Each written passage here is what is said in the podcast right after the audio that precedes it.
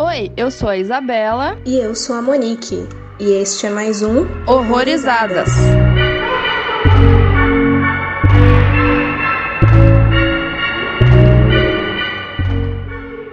Então, antes de começar o episódio, queria fazer dois pequenos avisos. O primeiro é que nós tivemos muitos problemas essa semana por questões técnicas e de agenda, então talvez algum de vocês possa ter reparado que, que esse episódio até demorou para ir ao ar, mas enfim, a qualidade desse episódio está um pouquinho baixa devido a esses problemas que a gente teve. Só que para manter a frequência e para não deixar vocês sem o episódio essa semana, a gente fez o melhor que pôde para conseguir liberar.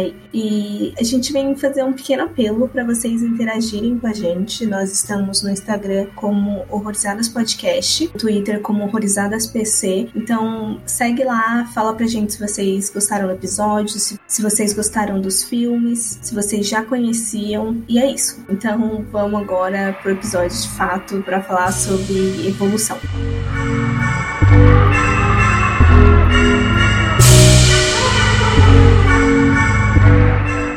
Só pra avisar, esse filme, por mais que esteja aí um sci-fi, um terror, ele novamente foge de todos aqueles modelos hollywoodianos que você tá acostumado quando você escuta, ah, isso aqui é um sci-fi, você já remete automaticamente que é um filme cheio de tecnologias e invenções e, sei lá, não que não seja uma realidade distópica até, mas assim, não tem nada a ver com os sci-fis que a gente tá acostumado a assistir. Então já, já vamos deixar bem claro isso para vocês não entrarem em alguma coisa que vocês pensam que é e não é. É bom não provocar desapontamentos. Né? A gente é, é bom a gente sempre avisar, porque a expectativa pode estragar muito.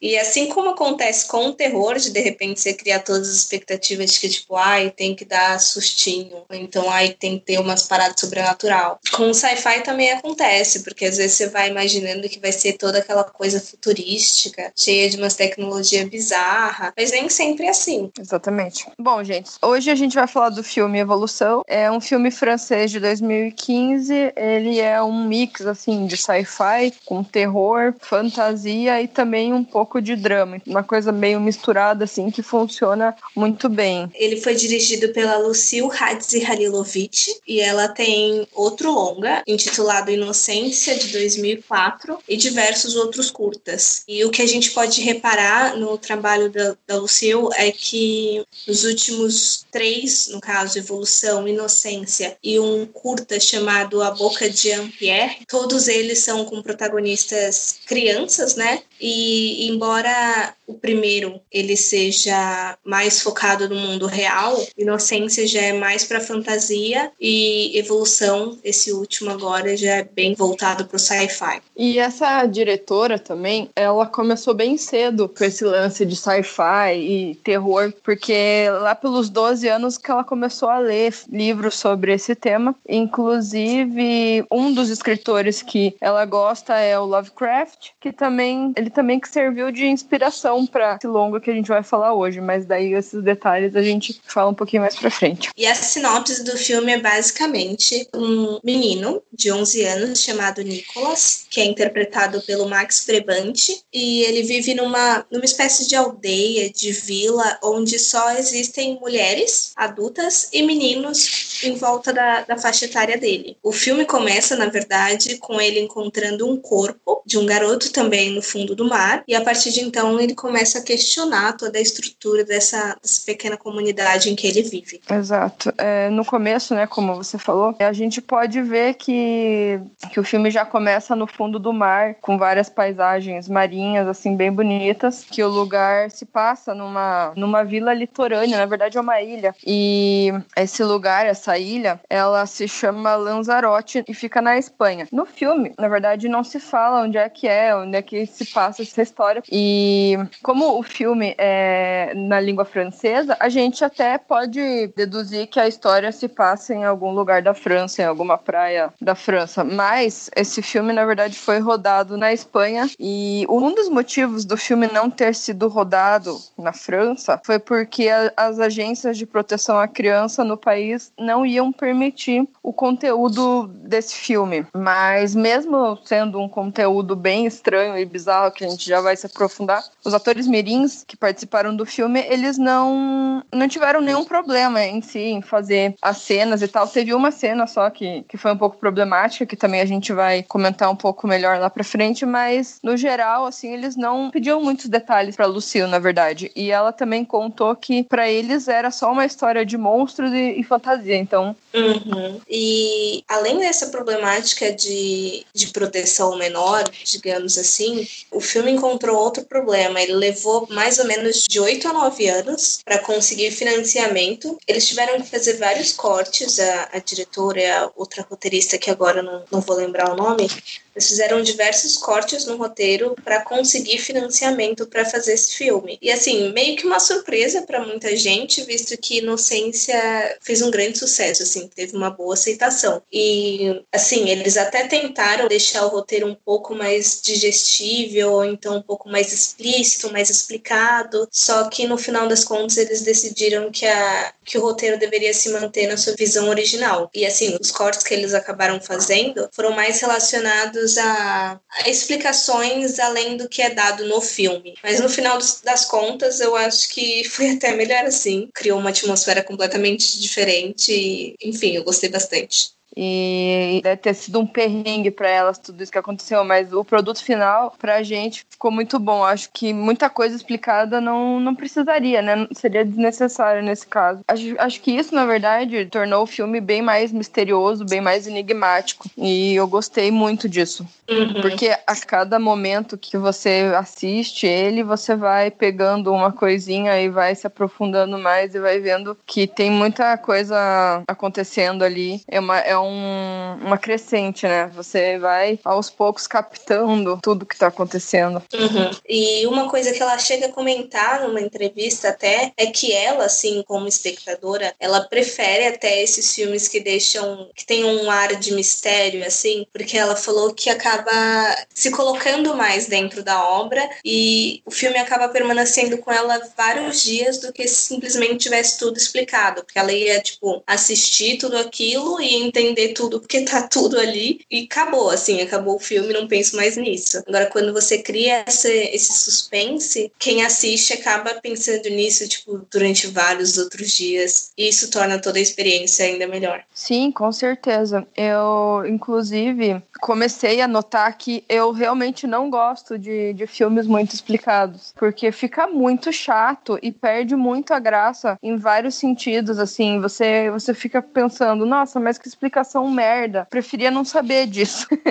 e, mas enfim, nesse filme eu achei até que, por mais que não tenha explicações, não tem assim uma falha, um furo no roteiro que possa falar, nossa, mas espera lá, aconteceu tal coisa, mas depois acontece isso, não faz sentido. Não, é só algumas coisas que ficam no ar que não prejudicam o roteiro. Então, funcionou muito bem. Aviso: este podcast contém spoilers. Recomendamos que você assista ao filme antes de ouvi-lo. Como a gente disse no início, né, o, filme literalmente começa com o Nicolas nadando e encontrando um corpo de um menino. E em cima da barriga desse, desse menino morto no fundo do mar tem uma estrela do mar, assim, bem vermelha, bem vívida. E aí ele se assusta, obviamente, né, e vai correndo para casa e conta pra mãe dele que ele encontrou um corpo e a mãe dele dá um tipo, ah, tá, tá bom, menino, vem aqui comer, tá na hora do almoço. Tipo, ela não acredita muito nele. Só que já nessas primeiras cenas a gente se depara começa a entender como é que é essa vila. Ela tem um aspecto super minimalista, assim, e tem muita, muito contraste, é quase meio que monocromático, assim. E a areia dessa vila tem origem vulcânica, então ela tem um tom muito escuro, quase preto, né? E dá um contraste muito grande com aquelas casinhas todas brancas, com quase nenhuma cor. O que, na verdade, contrasta muito também é a paisagem marítima com o resto da ilha na, quando eles estão na terra. Porque o mar ali, tudo colorido, você vê várias, vários seres marinhos ali, porque o, o Nicolas adora mergulhar e explorar. E, inclusive, aqu aquela praia é muito. Parece ser um lugar muito perigoso para crianças, mas eles sempre estão ali nadando e nas pedras, enfim. E quando eles saem da água, muda tudo. É uma outra, um outro cenário. A gente não está acostumado a ver uma praia daquele jeito. Porque quando a gente pensa em praia, já, já vem areia branquinha, mar azul, coqueiro, árvore. Mas lá não tem isso. Lá é tipo preto e branco na terra. E daí no mar que você vê todas as cores. Você vê que ali tem vida e parece que na terra remete a um, uma coisa mais mórbida, mais melancólica. Porque o clima é todo melancólico. Ele vai, ele vai ficando, né? No começo você até parece que, que a relação entre mãe e filho é mais normal, assim. Mas depois que você vê que o negócio começa a ficar mais mecânico, mais, mais distante. É, não, realmente, a vila tem todo essa, esse aspecto apático e isso vai se, se manter durante toda a narrativa, basicamente. O que tá na terra, digamos assim, tem essa, essa coisa de sem vida e no fundo do mar, onde realmente tá toda a vivacidade daquela, daquele lugar. E depois disso, no caso, quando, quando o Nicolas conta para a mãe dele, pouco tempo depois ela já dá um remédio para ele, um remédio preto estranho, líquido, e ele começa a questionar de é, por que, que eu tô tomando esse remédio? Ela responde que ele tem que tomar aquele remédio porque ele tá numa fase em que ele tá crescendo e ele tá ficando fraco, então ele precisa daquele remédio. E aí ele até faz uma comparação, ah, como se fossem os lagartos ou então os caranguejos, e ela, ah, sim, é isso mesmo. E isso também é outro aspecto que permanece bastante, essa grande presença da natureza em todo o filme. É, ele, ele tem uma certa curiosidade com os seres marinhos e aquela estrela do mar que ele vê, ele meio que pensa bastante nela, ele até desenha ela no caderno. Os amiguinhos dele também pescam um daqueles bichos que parece uma, uma lagosta gigante. sei lá que bicho é aquele, mas é muito estranho, é um bicho gigante, sim. E daí ele, eles, eles pegam aquele bicho e, e ficam brincando com ele lá. E aí que começa uma estranheza também na relação do Nicolas com esses garotos, porque eles não parecem ser muito amigos, eles só parecem estar ali, tendo a companhia um do outro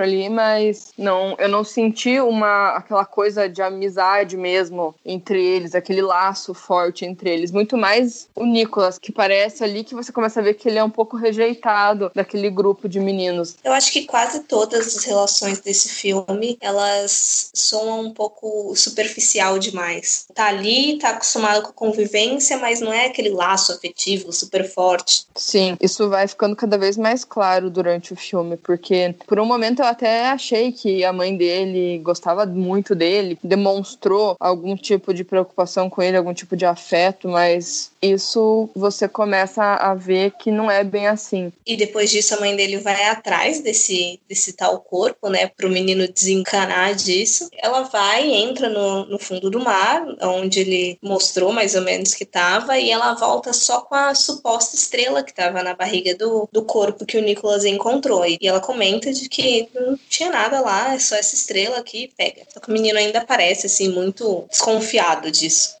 Então, em uma das, das vezes, uma das explorações marítimas do, do Nicholas, ele acaba se machucando, se cortando num, num, coral e a mãe dele fica brava com ele, enfim, porque ele se aventurou lá e se cortou. E aí que ele conhece a Estela, que é uma, uma mulher que vive nessa, nessa ilha também e ela tem também várias características parecidas com a mãe do Nicholas, assim como todas as mulheres da ilha mas ela aparenta ser um pouquinho mais amiga, assim, é, esqueci a palavra, é um pouquinho mais calorosa, se interessa um pouquinho mais por ele, assim. Você vê que ela se preocupa com ele pelas expressões dela e tal. E aí que eles se conhecem e começam ali a criar uma espécie de laço entre eles.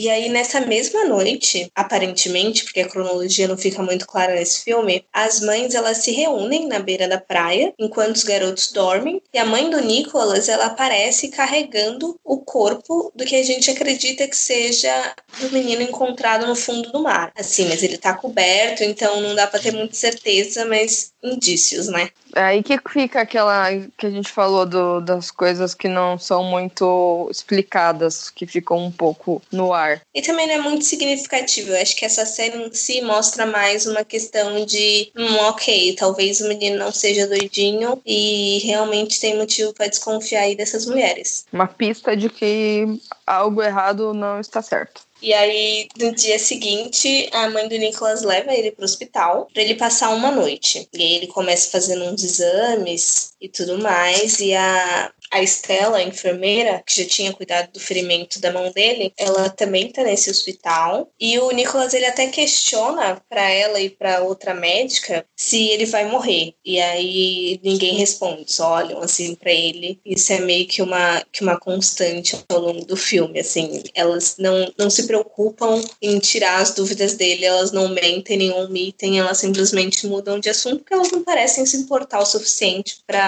criar uma desculpa para ele. Eu achei aquela cena, assim, mais um indício de que essas mulheres ali não têm nenhum tipo de sentimento pelas crianças, porque ele tava lá se submetendo a alguns exames, algumas coisas que não são agradáveis. E geralmente, quando uma criança tá fazendo esse tipo de coisa, as as pessoas que trabalham com isso não, não são tão secas assim, é, é, tentam amenizar um pouco as coisas chatas que estão acontecendo ali, porque criança não gosta de, de fazer isso, sabe? Criança não gosta de tirar sangue, de, de, de ficar levando injeção e tudo mais. Então aquilo ali ficou muito mecânico, parece tudo uns robôs falando com ele ou, ou não respondendo, ignorando as coisas que ele fala. E isso só fica muito mais desconfortável para ele e, e pro clima assim do filme fica bem, você vê que o negócio é muito estranho mesmo. E aí depois disso ele vai tomar um banho, né? E a Estela ela pede para ver os desenhos dele, porque ela disse que a mãe dele comenta que que ele desenha bastante. E ela dá uma olhada no livro dele, no caderninho dele, e parece tudo ok, mas ok, tem uma cena mais pra frente que você fica tipo, ué.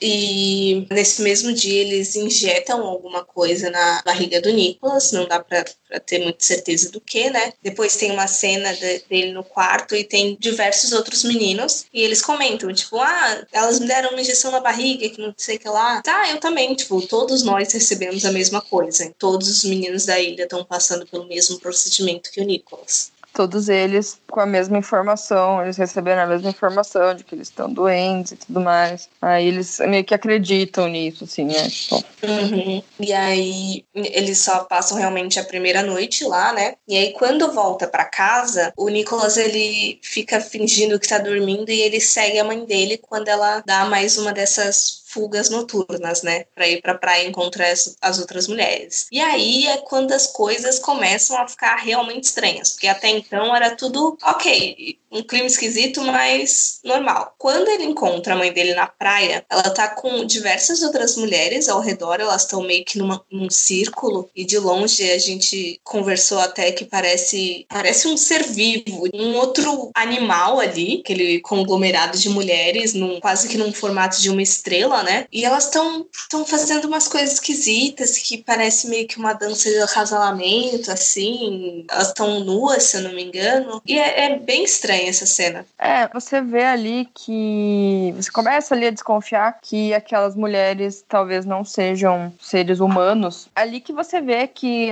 tudo que estava acontecendo era estranho, mas não, não mostrava nada. Foi ali que de fato mostrou alguma coisa realmente mais pesada, assim, que, que o Nicolas ali que teve a certeza de que tudo que estava acontecendo não era coisa da cabeça dele. E aí, nessa mesma noite, ele volta, né, antes da mãe dele ver. Ela tá tomando banho e ele espia ela. E aí ele consegue ver que nas costas dela tem um, uns círculos que parecem meio que umas ventosas, assim. Parece aquilo que, que os polvos têm, né, nos tentáculos. E ela chega uhum. até a olhar, assim, diretamente para ele, tipo, ah, você está vendo isso. Tipo, não tem problema porque logo você vai pra fita mesmo, então não tenho mais o porquê esconder minha verdadeira identidade de você. Tipo assim. Uhum. E eles retornam para o hospital depois disso, né? Eles começam a passar por, por um monte de procedimento confuso. E E aí tem uma cena que a Estela tá tentando acalmar ele, né? E ela dá uma olhada melhor nos desenhos dele. E ela começa a questionar o que, que são aquelas coisas. E quando a gente tá vendo os desenhos, a gente, espectador, a gente tá vendo que é, sei lá, roda gigante, girafa, bicicleta, são teoricamente objetos, coisas normais do nosso dia a dia. Só que ela não reconhece tudo aquilo. E ele, por algum motivo, sabe o nome daquelas coisas, a função daquelas coisas, mas você começa a, a ter uma certa estranheza, porque assim, eles estão na mesma ilha. Se não tivesse nada daquilo lá, não era nem para pro Nicolas lembrar daquelas coisas. É, o que deu para notar também é que nisso também o Nicolas se destaca, porque ele é o único dos meninos que tem essa visão dessas coisas, sabe o que, que significa aqueles desenhos. Então ali você vê que ele tem algumas memórias dessas coisas que existem e que não fazem parte daquele lugar que ele está, mas que fazem parte do mundo que a gente vive. E porque assim, é, a ilha, a, a comunidade ali, eles não dão muitos detalhes de tudo o que tem ali, mas você pode pode deduzir que não existam coisas que a gente está acostumado a ver todo dia, tipo, sei lá, um mercadinho, um negocinho ali, um, um brinquedo de criança, enfim, coisas que você vê em qualquer cidade, em qualquer lugar. Você vê que o lugar ele é bem minimalista mesmo, é só residências estranhas. Então você sabe que nada daquilo que o Nicolas está desenhando faz parte daquele lugar que ele está. E aí rola meio que uma ultrassom, né? Com o Nicolas. E dá pra ouvir os batimentos cardíacos de alguma coisa dentro da barriga dele. A enfermeira até olha assim com um êxtasezinho de tipo, deu certo, sabe? Por mais estranho que pareça, você já tá muito inserido na narrativa para questionar que um menino de 11 anos tá grávido. É, porque já aconteceu tantas coisas. Eu acho que esse é um dos motivos, inclusive, do filme não ter sido aceito ser gravado na França, porque é uma temática extremamente esquisita. É um, um menino de 11 anos está grávido. Tipo, oi, o que é isso? e a Estela, ela acaba se conectando ainda mais com o garoto, com o Nicolas, e ela parece confiar nele ao ponto dela revelar um grande segredo dela. Ela mostra umas documentações que tem umas fotos de, de uma criança, que a gente supõe que seja ela, que também já tá com as mesmas ventosas que ele viu na mãe dele. Depois eles saem do hospital tal, e ela mostra que ela ainda tem aquelas coisas nas costas e tudo mais. E numa tentativa muito bizarra, ela meio que arrasta ele pro fundo do mar e percebe que não, ele não respira embaixo d'água que nem ela. É, ela não conhece muito bem. Acho que é o primeiro humano que ela realmente tem um contato, assim, é mais próximo. Por mais que eles convivam ali com elas, acho que elas não entendem muito bem como é o organismo deles. Meio que você percebe que ela também não sabe de muito o que tá acontecendo acontecendo ali. Ela uhum. só tá cumprindo o papel e, e tanto é que ela mal conhece a, as limitações dos meninos ela meio que também é um pouco deslocada do grupo dela, igual o Nicolas. Eu acho que é por isso que eles conseguem ter essa ligação forte, né? Dois, dois deslocados ali, dois fora do padrão. Porque, como eu falei, o Nicolas era o único que tinha as memórias dele ainda ativas, os outros meninos, sei lá, não, nunca nenhum deles falou sobre isso. E a Estela também meio que fugiu do protocolo, né? Que todas elas tinham ali. Fugiu do, do, do padrão delas ali, né? Depois disso, mais coisa bizarra, que meio que rola um parto, né? Não dá pra entender direito como é que funciona isso, mas tem umas cenas da Estela. Falar a verdade, tem uma cena de uma operação em um outro menino, que não é o Nicolas, e depois o tem umas cenas da Estela colocando umas coisas esquisitas dentro de um monte de pote. De fundo você percebe que tem várias, vários potes dele com, sei lá, pedaços de feto, fetos mal, mal desenvolvidos ou alguma coisa assim. E, e depois a gente tem uma cena bem enigmática do Nicholas dentro de um aquário gigante. Ele tá meio que submerso e aparece um bebê esquisito, sem pele, não sei classificar é. aquela, aquela criaturinha. É, ele tá assim, parece que não está 100% de, é, desenvolvido e tá ali usando o, o corpo do, do Nicholas para pegar alguns nutrientes e, e se alimentar de alguma forma e crescer um pouco, para ele ficar um, um, bebê completo, né? Um, um, bebê de nove meses.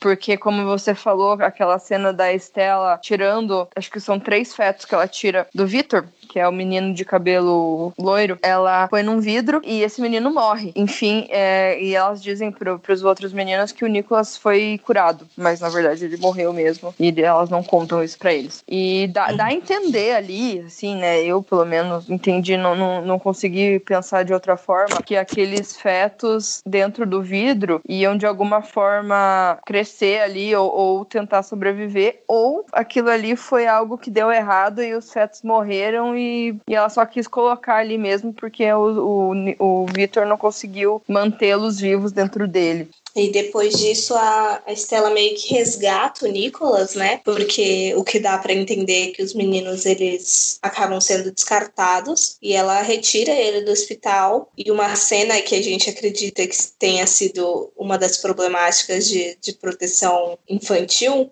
é que a Estela ela vai guiando, levando o menino no fundo do mar e ela vai exalando o ar pela boca dele, assim, para ele conseguir respirar lá embaixo. E ela leva ele até um, um barco, deixa ele lá e volta. É, essa cena do beijo, entre aspas, que foi uma cena que o menino que interpreta o Nicholas, que me fugiu o nome agora, ele incomodou um pouco em fazer. É, que eu falei no começo do filme que os meninos fizeram tranquilamente, assim, por mais que o filme seja extremamente estranho e tal. Mas essa cena incomodou um pouco o garoto, né? Porque o ator tem, acho que tem 13 anos e uhum. a moça deve ter uns 20 e poucos. então não é muito agradável.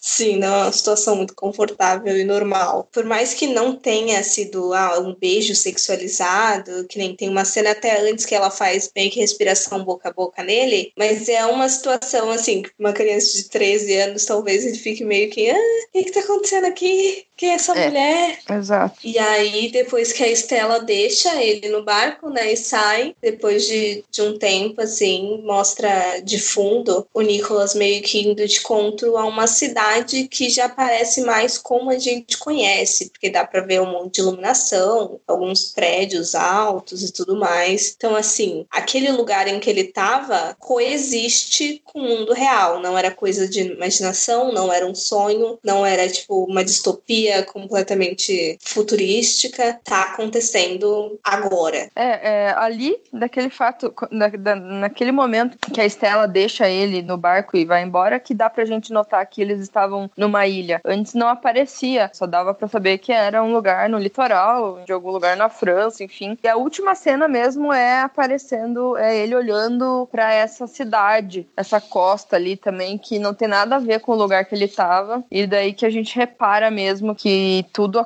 está acontecendo no nosso mundo mesmo, na nossa realidade, mas não tem como saber se é esse ano foi há 20 anos atrás ou é daqui a 20 anos para frente. O filme é meio atemporal nesse sentido também. É uma das características dele assim é você não ter muita noção de quando ele se passa.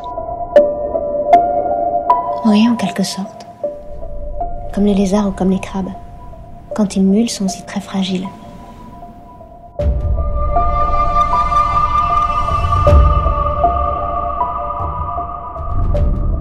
Eu acho que dá pra gente começar a teorizar, então, sobre o que, que a gente acha que aconteceu ali. Bom, eu acho que o, coisas que ficam assim mais claras no filme é a questão de que alguns meninos que pertenciam ao mundo, entre aspas, o mundo real, o mundo que a gente vive, são levados para lá para servirem os propósitos que essas moças têm, que seriam esses experimentos de gravidez que elas fazem, porque elas ensinam, não, não aparentam que se reproduzem, pelo menos não da, da maneira que a gente está acostumado a ver. Mas ela usa, elas usam meninos para fazer isso. O porquê de serem meninos não dá para saber, mas elas fazem esses experimentos com eles para é, eles gerarem uma vida dentro deles. Talvez seja por causa do lance da puberdade mesmo, que aí eles não, não desenvolveram tantos hormônios masculinos, talvez naquelas situações. Uhum. Assim, talvez elas precisem de de alguém do sexo masculino, mas que não tenha tantos hormônios ao ponto de interromper uma gravidez, assim, entendeu? É. Talvez com um homem adulto isso não seja possível. Sim, sim. E assim, e já partindo para elas, o que que elas são? O que eu acho é que elas são alguma espécie de, de sereia evoluída, assim. Eu acho que fica bem claro que elas vieram do mar de alguma forma, elas conseguem respirar, ela tem esses aspectos no corpo, no caso, de que remetem um pouco a criaturas marinhas. Elas são muito parecidas assim umas com as outras e elas precisam arranjar alguma forma de continuar perpetuando a espécie delas. E aí, por isso, provavelmente que elas precisam dos meninos. E provavelmente elas tenham alguma forma de escolher o sexo da criança que vai nascer, porque é uma população só de mulheres, elas não, não, não têm essa escolha de nascer um homem entre elas, dessa espécie delas, né? Então, de alguma forma, elas, elas têm essa, essa inteligência de querer perpetuar a espécie delas sem que nasça um homem ali entre elas, né? Não sei. E talvez seja até o início. Tudo que aconteceu ali talvez tenha sido uma primeira tentativa, porque você não vê bebês ali também. Então, assim, parece que ainda não deu certo o que elas estão fazendo. Outra coisa interessante de da gente comparar com o mar é, mas elas usam os meninos para engravidar, como, como acontece, na verdade, com a reprodução dos cavalos marinhos, né? Que é outro animal aquático. Dá para dá pra pegar muito bem essa comparação com eles, né?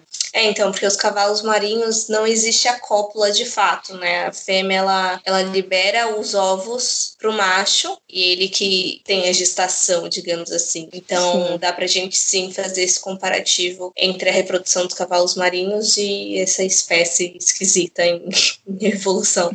e você tinha comentado no início também da, da referência de Lovecraft, né? Eu acho que é mais a questão ali dos tentáculos, delas terem ali um, um as costas cheias das ventosas ali lembrando um polvo e, e pelo fato da diretora gostar desse, desse autor, né? E você tinha comentado comigo sobre esse filme ter algumas, na verdade, o, o Farol ter algumas semelhanças com esse filme, né? Do Robert Eggers. É, então, é porque eu tenho essa tendência de, de conectar por assunto e tudo mais. E eu acho que, assim, eles têm alguns aspectos semelhantes, como uma cronologia meio, meio confusa, que você não sabe quanto tempo está passando. Sim isolamento, né? Uhum, muita, muita presença da natureza, do mar mais específico e, e criaturas ligadas a, ao mar. É que eu uhum. acho que Farol, no caso, ele pegou o mito da sereia e foi levar para uma parte mais, mais focada na mitologia mesmo, enquanto Evolução pega esse mesmo mito e transforma num, num sci-fi. Mas assim, eu comparo eles, no caso, mais por uma questão de indicação e de gosto, no que hoje em dia, se você Sim gostou do Farol, é bem provável que você vá curtir Evolução também. Uhum. Outra coisa que eu notei que é bastante semelhante, a Evolução também tem muitas cenas monocromáticas e a fotografia do, do filme eu achei parecida por ter ali poucas cores na superfície, na ilha, que eles também estão, inclusive no farol, eles, eles também estão numa ilha rochosa, inclusive, é meio que parecido também com a estrutura do lugar que eles estão no filme Evolução. Essa semelhança semelhanças são bem, bem legais, assim, de pontuar, porque é bem isso que você falou. Quem assistiu o Farol e gostou, provavelmente vai gostar de Evolução também. E falando em referência, assim, desde a primeira vez que eu vi esse filme, há uns dois, três anos atrás, não sei, assim que eu vi a Estela, principalmente, que no caso, eu acho que a gente nem, nem chegou a comentar, interpretada pela Roxane Duran, ela lembra muito, muito, muito aquela pintura do Nascimento de Vênus. Eu não sei se foi uma referência direta, mas além de lembrar bastante, depois eu fui ver o quadro e é engraçado porque a Vênus ela tá surgindo de uma de uma concha, né? Que por sinal é uma criatura. Não sei se dá pra chamar a concha de criatura, mas enfim. Um elemento marinho, um elemento do mar. Isso. Acho legal essa coincidência, ou não tão coincidência assim. Mas aí eu fui procurar referências e eu acabei encontrando que ela comentou numa entrevista que ela foi pegar mais referência mesmo do surrealismo. Ela cita três pintores, o Jorge de Chirico, o Marx Ernest e o Ives Tanguy.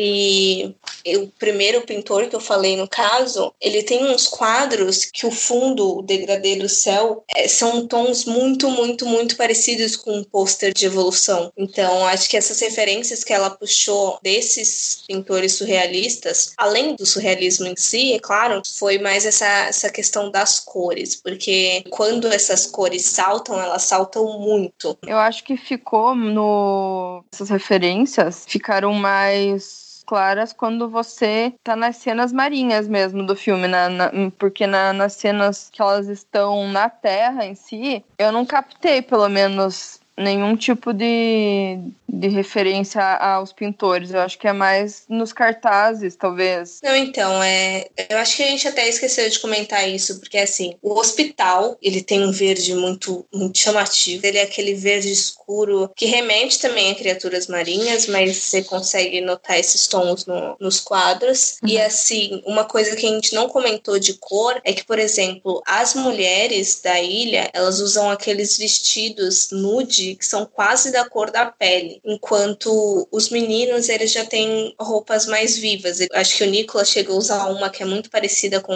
a coloração da estrela do mar, que parece com uma certa frequência. E, e é engraçado essa, esse recurso que a diretora usou no caso de dar vivacidade aos meninos, enquanto deixa as mulheres assim super mais apáticas e sem vida. É, talvez porque as cenas em que elas aparecem sejam cenas que de lugares que elas não, não são muito. não gostam muito de estar, porque elas, elas pertencem ao mar, daí resolveram realmente colocar umas roupas um pouco mais práticas nelas para representar talvez alguma coisa que, que elas sintam quando elas não estão no lugar que elas pertencem mesmo, talvez.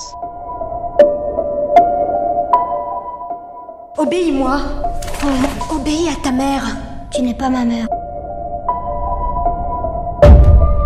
É, considerações finais, então. Então, eu achei esse filme muito bom. Já faz um tempo que eu sabia da existência dele, mas não tinha assistido. E adorei, gostei muito. Eu achei assim que vai vai de novo naquele estilo de, de filme fora do padrão, que por mais que ele seja um filme bem silencioso, bem bem calmo, ele não é um filme maçante, não é um filme tedioso, porque a maneira como eles contam, que você vai descobrindo as coisas aos poucos assim, faz com que ele você se prenda na história, ele te instiga a saber mais. Eu acho também que você saber coisas dele, assim, não, não vão estragar a experiência, sabe? Eu gosto muito desse filme desde a primeira vez que eu vi ele ficou muito gravado na minha cabeça. Eu fiquei pensando e digerindo ele durante muitos dias. Tentei convencer algumas pessoas ao redor a assistirem. Nem todas viram, mas né, acontece. E assim, eu gosto muito desse filme, porque eu acho que é muito difícil você encontrar filmes de, de, ficção, filmes com distopias, em que você tenha a figura feminina não como a figura oprimida. Não uhum. que elas sejam super opressoras, só que em evolução elas não são subjugadas.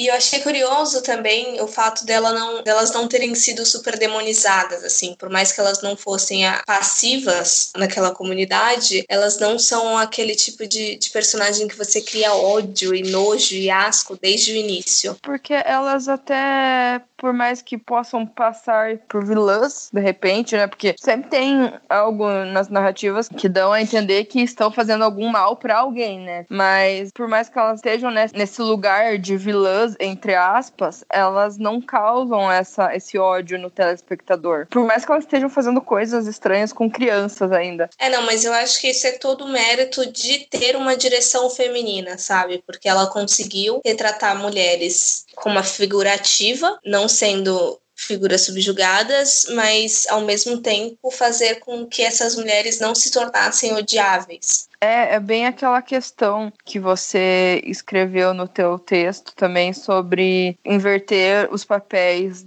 dentro da narrativa, colocar os, os homens, o sexo masculino, como usado para reproduzir e as mulheres ali estarem usando eles para isso, né? Isso ficou muito legal também, ficou muito diferente dentro do filme. E assim, eu mais mais parabenizações para a diretora por ter escolhido mulheres, adultos e, e, meninos, porque assim, se ela colocasse meninas, seria uma situação mais normalizada, porque por mais que não seja normal uma criança de 11 anos, uma menina de 11 anos grávida, é possível que isso aconteça. Quando você joga essa situação para garotos de 11 anos, além de você ultrapassar e extrapolar por ser biologicamente impossível, você cria mais um aspecto de pesadelo, porque isso não pode ser real. Exatamente, é aí que entra a parte surreal de, toda a história, né? É entrar num pesadelo, é como realmente se fosse um pesadelo mesmo. E aí, e colocar mulheres adultas também é uma escolha interessante, porque quando você coloca homens homens adultos já seria uma ameaça muito mais eminente. E além disso, tem a, toda a condição da mãe, da maternidade, porque às vezes a gente fica com essa ideia de que as mulheres têm, que, têm aquele instinto de, de afeto e tudo mais, mas ao mesmo tempo as mães elas podem ser muito ameaçadoras. Tipo, às vezes a gente imagina a figura paterna como a, a figura mais violenta, repressiva, mas se por um acaso sua mãe fala um tom mais alto, você acaba criando mais medo por ela ser aquela figura que teoricamente conforta. Então, se ela sai desse, dessa linha, acaba sendo muito mais assustador. Sim, sim. É, inclusive é sobre isso que basicamente o filme tenta passar. É, é, basicamente é uma história sobre a maternidade, sobre gravidez mesmo e, e como essas coisas podem ser muito mais estranhas se acontecerem com garotos. E como a gente tem uma figura materna ali que no começo parece mesmo ser uma figura protetora, ela mesma engana, ela engana nós, telespectadores, e engana por um tempo também o, o Nicolas. E depois elas vão se revelando e vão mostrando quem elas realmente são, né? Isso ficou bem. Não, não foi uma coisa do nada, assim, foi uma coisa sutil ao longo do filme. Eu achei que tudo foi muito natural nesse sentido.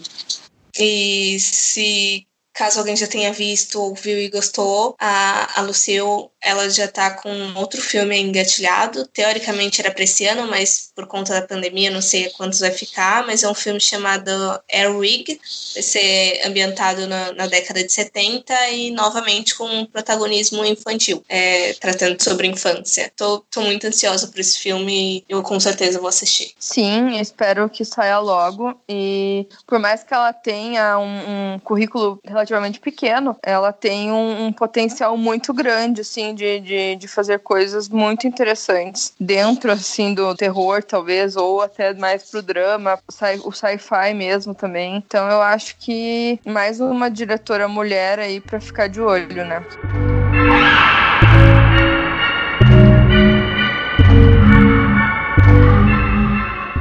Isso, pessoal. Espero que vocês tenham gostado do episódio, do filme também, principalmente, né? E conta pra gente aí nos comentários, no, no Instagram, no Twitter, no site, no e-mail, dá-se um jeito. E conta pra gente o que, que, vocês acharam, quais são as teorias de vocês e tudo mais. E até o próximo episódio. É isso aí, galera. Obrigada por terem ouvido até aqui. Se você gostou do filme, fala pra gente. E se você ainda não viu, veja que vale muito a pena. Veja com a cabeça bem aberta, assim. Um filme bem diferente mesmo, mas vale muito a pena. Espero que vocês gostem. Valeu, galera.